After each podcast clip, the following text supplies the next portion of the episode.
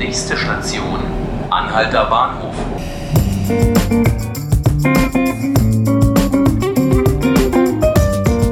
Hallo liebe Zuhörerinnen und Zuhörer, hallo Berlin und wieder Brandenburg.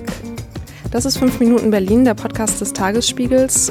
Ich bin Nanke Garrels und ich melde mich aus Potsdam mit der letzten Ausgabe unseres Wahlspezials vor den Landtagswahlen in Brandenburg. Wir haben heiße Wahlkampfwochen hinter uns und bevor es an die Wahlurnen geht und wir am Sonntag die ersten Hochrechnungen um 18 Uhr bekommen, wollen wir noch einmal schauen, welche Themen wichtig waren in diesem Wahlkampf, welche Momente, Persönlichkeiten, Aussagen sind unseren landespolitischen Korrespondenten hängen geblieben und wo glauben Sie, stehen wir am Montag, wenn die Stimmen dann hoffentlich ausgezählt sind?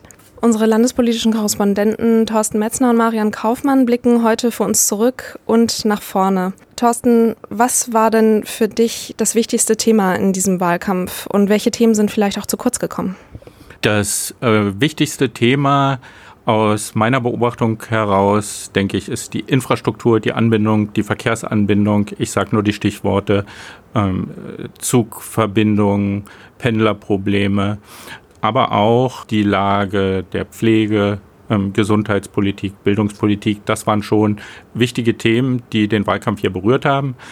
Zu kurz gekommen sind all diese Themen, weil das Schreckens, das Horrorszenario eines Sieges der AfD in Brandenburg alles überlagert hat. Ah, ich denke, was den Wahlkampf äh, mitbestimmt hat, ist das Thema Klima, Klimaschutz. Das war vorher, glaube ich, gar nicht so abzusehen. Abgesehen von den Grünen hatte das niemand so richtig auf dem Schirm. Aber dann durch die ähm, Fridays for Future Demonstration von Schülern, die jetzt auch vor dem Landtag vor der Wahl ein Camp aufgebaut haben, hat das Thema nochmal richtig Fahrt aufgenommen und auch durch die Volksinitiative, die den Klimanotstand ausrufen will, das hat die Debatte doch nochmal befeuert. Und jetzt, zwei Tage vor der Wahl, eine wirklich krasse Entscheidung, die die Wahl durchaus beeinflussen könnte, vor allem in der Lausitz. Der Tagebau äh, Jenschwalde ist gestoppt und man könnte sich vorstellen, dass das für die AfD ein Stimmzuwachs in der Lausitz bedeutet. Was war dein Moment aus dem Wahlkampf 2019, an den du dich auch in fünf Jahren noch erinnern wirst? Das war in der Lausitz.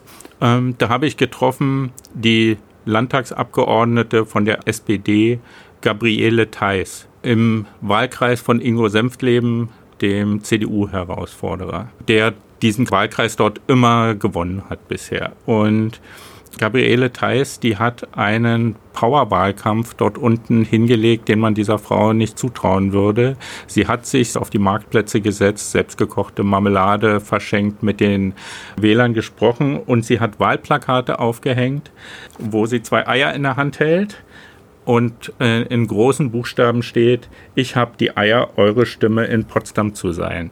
Das ist so frech, so cool, so dass es mich nicht wundern würde, weil sie damit auch einen Nerv der Leute da unten trifft, wenn sie es schaffen würde, Herrn Senftleben den Wahlkreis abzunehmen. Ja, wir schauen hier gerade auf dieses Bild. Es sind sehr große Eier. Also ähm, ich weiß nicht, was für ein Tier ähm, oder was für eine Plastikspezies sie äh, da in den Händen hält, aber es sieht in der Tat aus wie sehr unkonventioneller Wahlkampf.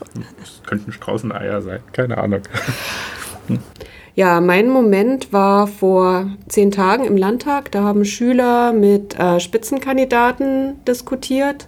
Und es war sehr beeindruckend, wie die Schüler also Erstwähler ja zum Teil, ab 16 darf man in Brandenburg wählen, vorbereitet waren auf die Debatten, wie sie sich den Spitzenkandidaten gestellt haben, oft besser argumentiert haben als diese.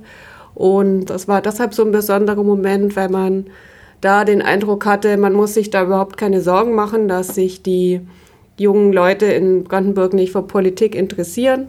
Zumindest die Schulklassen, die dort waren, waren sehr aufgeschlossen, äh, hatten sich viel mit den Themen beschäftigt und werden bestimmt, sofern sie 16 sind, am Sonntag auch wählen gehen. Wo glaubst du denn, stehen wir am Montag? Mit was für einer Konstellation, mit was für einer Gemengelage müssen wir uns nach der Wahl auseinandersetzen? Ganz einfach, so oder so. Entweder wird die SPD knapp vorn sein oder die AfD wird knapp worden sein und wir werden mehrere fast gleich starke äh, Parteien im Landtag haben. Das heißt, wir werden eine sehr unübersichtliche Phase der Findung der neuen Regierung haben. Es werden alle über Schatten springen müssen. Niemand kann heute seriös prophezeien, was das genau bedeutet. Das hängt dann tatsächlich von dem konkreten Ausgang ab.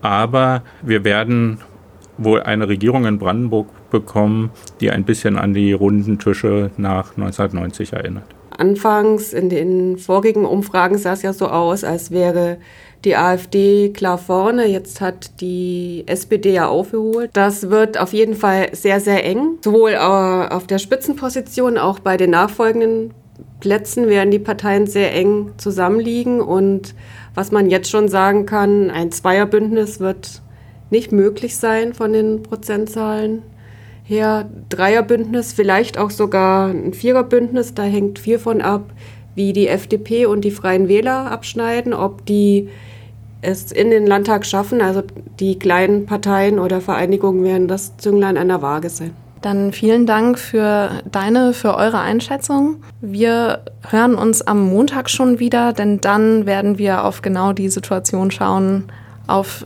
die Stimmverteilung, auf die Sitzeverteilung und die möglichen Regierungsbildungen. Mein Name ist Nanke Garrels und das war 5 Minuten Berlin mit der Brandenburg Landtagswahl Spezialausgabe. Ich danke Ihnen fürs Zuhören. Bis bald.